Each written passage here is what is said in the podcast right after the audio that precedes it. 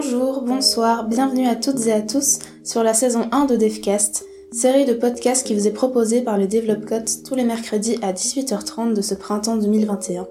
Comme annoncé la semaine dernière, l'épisode d'aujourd'hui portera sur les acteurs et actrices engagés du Sud.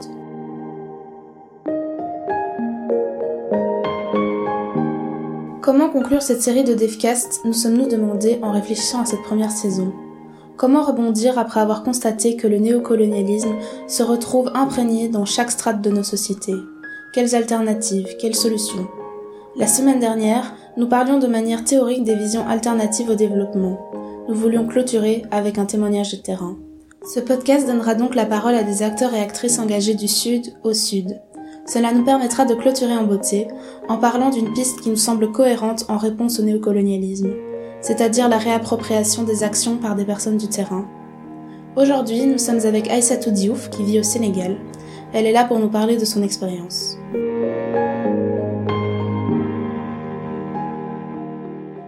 Bonjour Aïssatou et bienvenue dans ce podcast. Comment allez-vous? Merci pour la question. Je vais bien dans l'ensemble. Je me porte vraiment à merveille. Euh, je suis avec euh, ma famille, mon mari, mes enfants. Mais ça va dans l'ensemble. Et j'espère que c'est réciproque et que tout va à merveille chez toi. Pour commencer ce podcast, pourriez-vous simplement vous présenter et nous expliquer un peu vos différents engagements? Merci beaucoup. Je suis, je m'appelle Aïssatou Diouf. Je suis euh, enseignante euh, polyvalente en quelque sorte parce que j'ai enseigné au préscolaire avec euh, les enfants de 3 jusqu'à 5 6 ans. Ensuite, euh, j'ai enseigné à l'élémentaire euh, bon, l'élémentaire jusqu'au jusqu'au CM2 de de la de 6 ans à, à 12 ans. Actuellement, j'enseigne au au collège. j'enseigne le français et l'anglais, mais avec un niveau de français plus élevé et je suis des cours d'anglais pour pouvoir parler cette langue correctement comme je la parle en français. Euh, dans l'ensemble, c'est ça. Et puis, je suis mère de famille, euh, j'ai trois enfants et euh, je m'active dans des organisations comme euh, IDEI et je suis également syndicaliste. Je m'active dans tout ce qui touche euh, les femmes, les filles dans son ensemble. Voilà. Tout au long de ce podcast, nous allons nous intéresser à votre expérience. Aïssatou, vous travaillez chez ID Sénégal, comme vous venez de le dire. Quelle importance de cet organisme? Voilà, comme tu viens de le dire, je travaille chez ID euh, Sénégal. Et c'est un organisme extrêmement important pour moi parce que c'est un organisme, je peux utiliser le mot polyvalent, parce qu'on s'active dans beaucoup de domaines, surtout dans le domaine sanitaire euh, et l'éducation. Euh, récemment, bon, on travaillait avec les, les enfants sur l'artemasia, euh, depuis des années même, avec euh, la période où Jean-Jacques Scholl était là-bas. Et euh, on a même euh, essayé de voir euh, nos, nos, nos, nos, dirigeants, ce qui sont les responsables de la santé et tout. Ça tarde quand même parce que les, pas la population en tant que telle, mais les responsables sont un peu réticents et ça pose problème, mais on ne baisse pas les bras, on continue, on continue de, de faire des démarches et essayer également de, de, de, de convaincre c'est un médicament qui peut faire l'affaire, surtout en Afrique où vraiment le paludisme tue beaucoup de personnes, jeunes comme personnes âgées. Et surtout maintenant, côté éducation, vraiment, on s'active. La majeure partie des membres, même, c'est des enseignants. Euh, surtout qu'on est dans un pays où l'éducation est extrêmement importante et ça tarde vraiment à, à, à, être comme ça doit l'être. Donc, euh, il y a un taux d'analphabétisme extrêmement important qui fait qu'on s'active euh, dans l'éducation par rapport à la scolarisation des jeunes de manière générale, surtout des filles, et également faire en sorte que les filles non seulement à l'école, mais restent à l'école euh, pendant un bon moment qui va leur permettre d'être vraiment de vrais intellectuels capables de participer au développement de leur, de leur pays. Et là, on a remarqué qu'il y a beaucoup de problèmes. Quand on parle de dignité, il faut que d'abord les enfants aient même une identité, c'est-à-dire euh, connaître même le papa et la maman. Et aujourd'hui, le problème que nous rencontrons dans nos écoles, euh, ce que IDE appelle les enfants fantômes, des enfants qui n'ont pas d'extrait de naissance. Euh, quand on ne l'a pas, on, on, ne peut pas continuer ses études. Le premier diplôme qui est le certificat d'études, on ne peut pas l'avoir. Et on va consacrer notre journée du 14 mai à sillonner les écoles, à recenser les, élèves qui n'ont pas d'extrait et qui risquent de quitter l'école euh, pour euh, aller leur trouver des extraits de naissance et leur permettre de poursuivre leurs études. Voilà grosso modo ce que nous sommes en train de faire au niveau de IDEI et nous allons continuer à le faire. Merci. Merci beaucoup Aïssatou. Pourriez-vous un peu plus expliquer ce que fait IDEI à travers le monde? Ce que je veux dire de, de euh, je pense qu'il est important de, toutefois de garder comme euh, noyau central du plaidoyer euh, l'accès à l'éducation, qui est le fer de lance de idée. Donc partout où nous, nous allons, donc nous insistons sur comment faire pour que l'accès à l'éducation soit facile et qui parle d'accès également parler de santé chez les enfants. C'est pourquoi j'ai donné ces, ces, ces, deux éléments. Donc euh, voilà, donc partout, c'est comment faire pour que l'éducation l'éducation marche, comment faire pour que l'accès à l'école soit possible, comment faire pour que les enfants de manière générale aillent à l'école et idées euh, œuvrent dans ça. Merci Aïssatou. Une autre question que nous voudrions vous poser est, en tant qu'actrice de changement, que voudriez-vous transmettre à d'autres jeunes femmes? Quelle importance pour des jeunes femmes de voir des modèles féminins actrices de changement? Voilà, c'est une question pour moi extrêmement importante parce que ça, a rapport avec euh, notre passé, un passé où les femmes euh, étaient en quelque sorte derrière les hommes. Donc, euh, aucune prise de décision côté euh, sur tous les plans, euh, dans la famille comme au travail. Donc, la femme ne faisait qu'exécuter. Et aujourd'hui, on se rend compte que la femme occupe une place extrêmement importante. Sans la femme, rien ne marche. Et donc, c'est très important de voir des modèles de femmes qui ont réussi. Euh, sans vraiment attendre euh, des hommes quoi que ce soit. Euh, aujourd'hui, en tout cas dans mon pays, euh, on voit des femmes euh, ministres, premiers ministres même, on l'a eu, des femmes députées, etc. Et c'est une sorte d'émulation. Ça permet aux femmes de savoir qu'elles en sont capables aujourd'hui, contrairement à autrefois où les filles n'allaient même pas à l'école parce qu'on se demandait à quoi ça servait. Donc tu vas à l'école pour ensuite te marier, rester à la maison et être une femme, vous m'excusez du terme poule, qui enfante, qui éduque et rien d'autre. Euh, ça, ça ne peut pas euh, coller avec le, le développement. Aujourd'hui, euh, grâce au modèle de femmes qu'on voit partout, un peu partout à travers le monde, dans mon pays, ça, ça, ça, ça booste, ça permet aux filles de savoir qu'elles peuvent, elles aussi, être des modèles, des modèles pour la génération future. et vraiment, ça marche. Euh, et ça va venir, ça va venir également. Quand je dis ça va venir, ça veut dire que ça reste. Ça reste parce que jusqu'à présent, dans beaucoup de postes de responsabilité, c'est les hommes qui l'occupent. Moi-même qui vous parle, je suis dans une organisation syndicale où c'est très difficile de travailler avec les hommes partout ils occupent, euh, ils veulent occuper les postes. Même les rencontres, les réunions, ils le font tardivement pour empêcher aux femmes d'y assister parce que c'est pas facile quand on a des enfants et tout de rester tard euh, à des réunions. Donc, euh, c'est des sortes de blocages qu'on qu fait aux femmes, même avec euh, les relations que nous avons avec des associations, avec des organismes internationaux et tout. C'est très difficile de voir des femmes euh, voyager, partir à la rencontre de ces, de, de ces, de ces organisations. C'est très difficile, mais on ne baisse pas les bras, on continue et mm, j'ai la conviction que actuellement ça change et ça va changer. Merci beaucoup Aïssatou pour cette réponse très inspirante. Une autre question pour vous, quelle serait votre définition du mot développement? Voilà, c'est une question également intéressante, mais je vais euh, donner mon point de vue par rapport à ce que j'appelle développement, par rapport à mon, à mon contexte. Euh, je pense que le développement pour moi, c'est l'autonomie. Et quand je parle autonomie, je parle de l'autonomie dans son ensemble, de l'autonomie euh, intellectuelle, de l'autonomie financière, qui est le problème aujourd'hui euh, des pays, de la plupart des pays africains, surtout des femmes, encore une fois.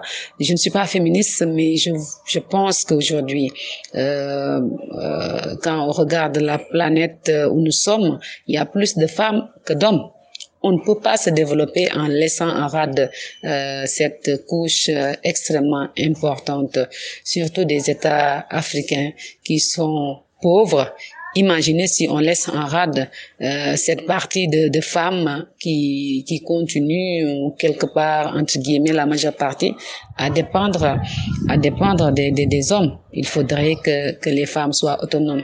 Et l'autonomie commence par le biais de l'école. Vraiment, quand, quand on est ignorant, entre guillemets, euh, quand on n'a pas été à l'école, euh, ça pose problème facilement, on n'est on, on pas capable vraiment de d'être au cœur des prises de décision pour permettre à son à son pays de se développer. Euh, quand on ne va pas à l'école, on est incapable de d'être autonome dans la mesure où même on n'a pas les idées pour trouver des solutions par rapport euh, à, comment faire pour, pour réussir. Donc c'est capital pour moi l'autonomie. Et aujourd'hui, c'est notre combat, comment faire pour que les femmes, en tout cas des pays du Sud, soient autonomes pour quand même euh, sortir euh, euh, dans la situation où ils se trouvent.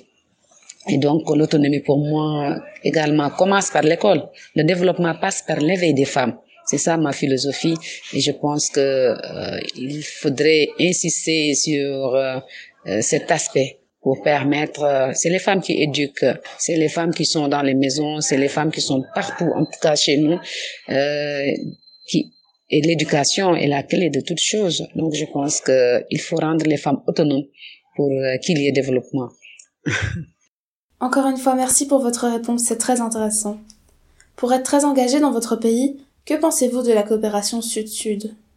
Voilà, par rapport à la coopération sud-sud, peut-être ce que je peux dire, euh, ça c'est mon sentiment, quelqu'un d'autre peut euh, voir autrement, mais pour moi ça laisse à désirer, parce que le mal des pays du sud est que chacun va diriger et y rester pour, pour l'éternité, euh, alors qu'on devrait penser à une, une État-Unis donc d'Afrique avec euh, sa propre monnaie.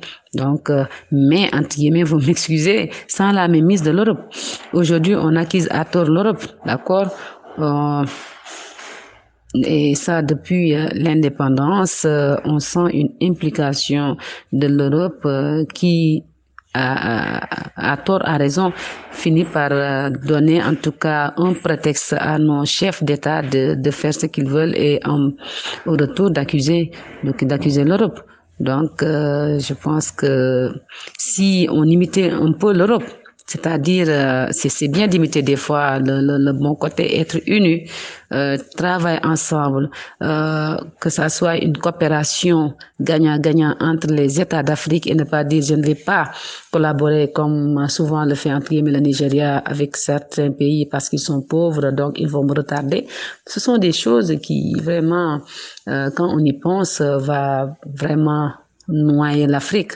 Euh, coopération sud-sud au vrai sens du terme, moi je ne le sens pas vraiment parce que, comme je l'ai dit, euh, en Afrique, il y a des États extrêmement développés, l'exemple du Nigeria, de l'Afrique du Sud, et de l'autre côté des, des, pays extrêmement pauvres. Et donc, euh, ce sera une unité où vraiment, je ne sais pas si ça se réalisera ou pas, mais très difficile. Euh, très difficile et je pense que la solution c'est de, de, nous unir euh, et de faire en sorte euh, que notre sous-développement soit vraiment derrière nous. Et sans cette coopération sud-sud, en tout cas de manière honnête, de manière fiable, sans, sans vraiment des arrière-pensées par-ci par-là, ou bien sans des réflexions, qu'est-ce que j'y gagne de trop, donc, euh, ça risque de, de, sombrer, en tout cas, beaucoup d'États africains. Merci. D'autre part, nous nous demandions, pour avoir déjà été en contact avec des associations du Nord, Que pensez-vous de la coopération en développement dans une optique nord-sud? Pour la coopération euh, nord-sud, c'est encore plus complexe. Pourquoi je dis ça? Parce que il y a coopération de manière claire, contrairement au, à la coopération sud-sud. Euh, on voit, on voit à la télé partout vraiment euh, qu'il y a euh, cette coopération, mais la population ne le sent pas comme ça devait l'être. C'est ça le problème. Au point que, que je me, fois, je me dis, il faudrait que vraiment euh, que les intervenants euh, interviennent au niveau local. Parce que malheureusement, c'est le mal de l'Afrique aujourd'hui. Il y a des financements vraiment au développement et tout, mais ça reste en haut. C'est-à-dire, euh, euh, il y a les dirigeants vraiment qui, entre guillemets, un peu malhonnêtes sur les bords. On ne peut pas accuser de manière claire parce que sinon vous-même vous risquez d'être euh, donc euh, convoqué à la justice par défaut de preuves. Mais on, on, on, la population ne le sent pas. Aujourd'hui, on parle de beaucoup de coopération pour l'école, construire des écoles et tout, mais on vous construit une école avec des classes vraiment insuffisantes. Ensuite, pour parler de milliards, c'est ça l'Afrique, c'est ça l'Afrique. Je pense que donc il faudrait vraiment qu'on descende.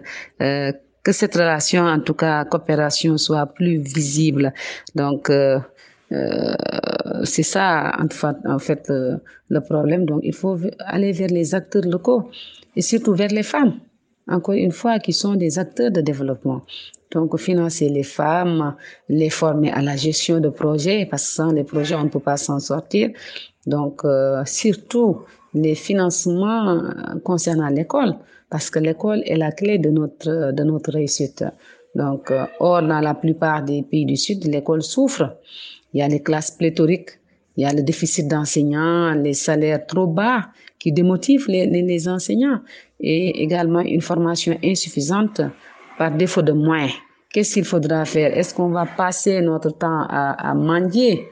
C'est un terme que j'aime pas, mais c'est ça la vérité, à, à être euh, aidé par l'Europe, entre guillemets, ce que les jeunes déplorent c'est pas une aide selon, selon, selon les jeunes, parce que je, je, fréquente des jeunes, mais qu'est-ce qu'ils vous disent?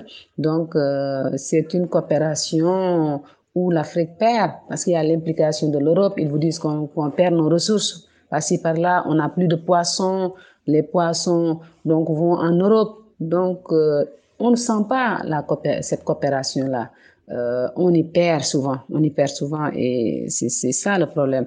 J'aimerais voir un monde où vraiment il y a la solidarité, l'entraide, une coopération plus, plus honnête, plus visible.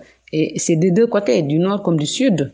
Même si le nord euh, euh, si le nord, excusez-moi, investit euh, dans des financements et tout, l'Afrique aussi n'est pas euh, euh, comment dirais-je, nos responsables également sont, sont fautifs.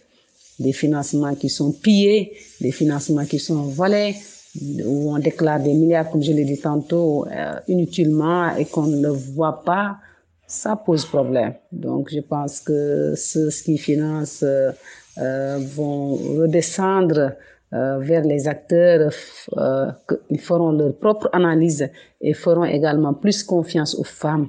Aujourd'hui, on a besoin d'écoles, même si c'est des écoles privées, parce que l'État ne peut plus soutenir l'école publique. Il y a, on va vers, parce que l'école privée actuellement occupe plus de 45% euh, chez nous. Ça veut dire que les parents envoient leurs enfants.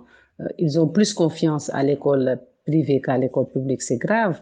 C'est grave. Aujourd'hui, il y a beaucoup de financement euh, d'écoles privées où vraiment la mensualité n'est pas si chère pour permettre à tous les enfants d'aller à l'école.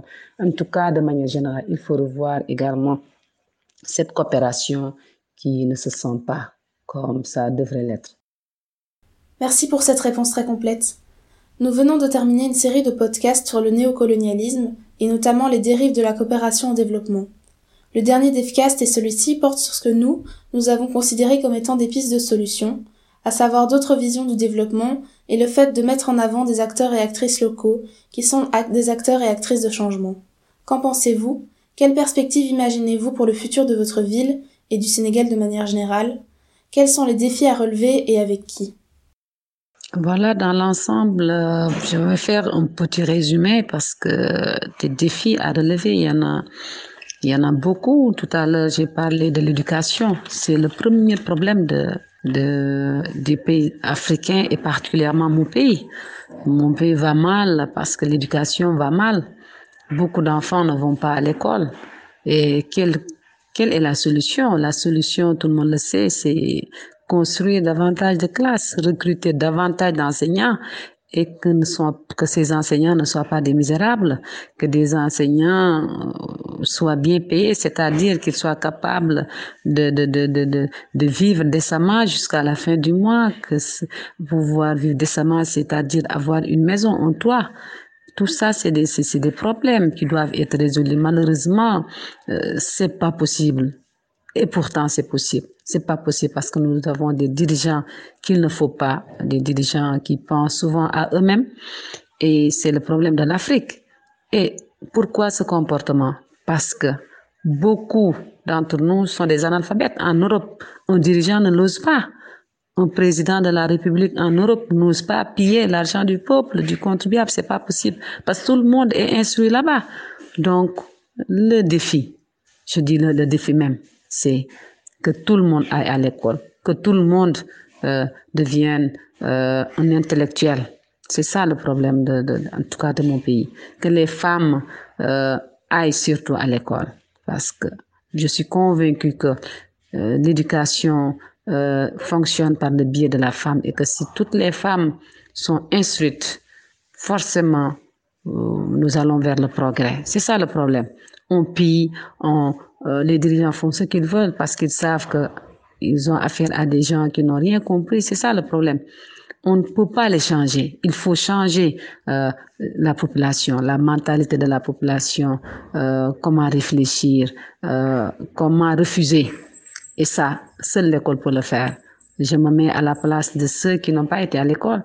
Si je n'étais pas à l'école aujourd'hui, je, vais réfléchir autrement certainement je serai dans une maison où je travaille pour tout le monde sans être non seulement payé, mais sans être remercié, bonne à tout faire. Et on, on me parlera peut-être que Dieu va me payer euh, une fois morte, Dieu va me payer, etc. Et ce, sont, ce seraient des idées que j'allais croire parce que ça existe jusqu'à présent. Donc l'école est notre sauveur. Vraiment, l'école est notre sauveur. L'autre défi, faire confiance davantage aux femmes, aux femmes. Et le plus important, c'est ce néocolonialisme dont vous avez parlé quelque part. Donc, euh, on a toujours défini quand on était à l'école comme un état de domination économique et culturelle maintenu par des voies euh, détournées sur d'anciennes colonies. Et ça, ça continue. Il y a l'implication de l'Europe euh, en Afrique euh, ne peut pas disparaître. Mais quel genre d'implication? Ça également, c'est un problème. L'Afrique est divisée par-ci, par-là. Il y a des euh, chefs d'État qui sont maintenus toujours par l'Europe. Donc, il faut que ça cesse et actuellement, les jeunes en sont conscients. Vraiment, il faudrait une coopération où tout le monde sourit. Les pays du Nord comme les pays du Sud. C'est ça notre rêve, une coopération gagnant-gagnant entre guillemets. L'Europe a besoin de nous, mais nous aussi, nous avons besoin de l'Europe. Je suis contre de ceux qui disent euh, France dégage. Il faut une coopération honnête, une coopération vraiment où tout le monde s'y retrouve. Et c'est ça aujourd'hui euh, le défi à relever. Tôt ou tard, ça viendra. Maintenant, euh, on aimerait que ça soit, euh, ça soit pacifique. Parce que Sinon, ça, ça, ça on, on, ira vers la dérive et ça, personne ne le souhaite. Vraiment, euh, ce sont les défis euh, à relever. Euh, merci. Merci pour cette conclusion, Isato, et surtout un tout grand merci pour votre présence avec nous aujourd'hui. C'était très intéressant. Merci également à vous d'avoir confiance en moi. Merci vraiment, c'est un plaisir.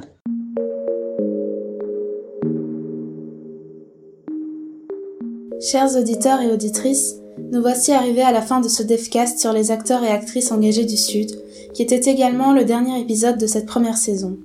Un grand merci à Issa Diouf et à tous nos précédents intervenants pour leur partage d'expériences et de connaissances, ainsi qu'à vous qui nous écoutez. Bien que cette première saison de Devcast soit terminée, nous rappelons que vous pouvez toujours tous les écouter sur les différentes plateformes de podcast et retrouver toutes nos activités sur notre page Facebook Develop C'était Tango pour le Develop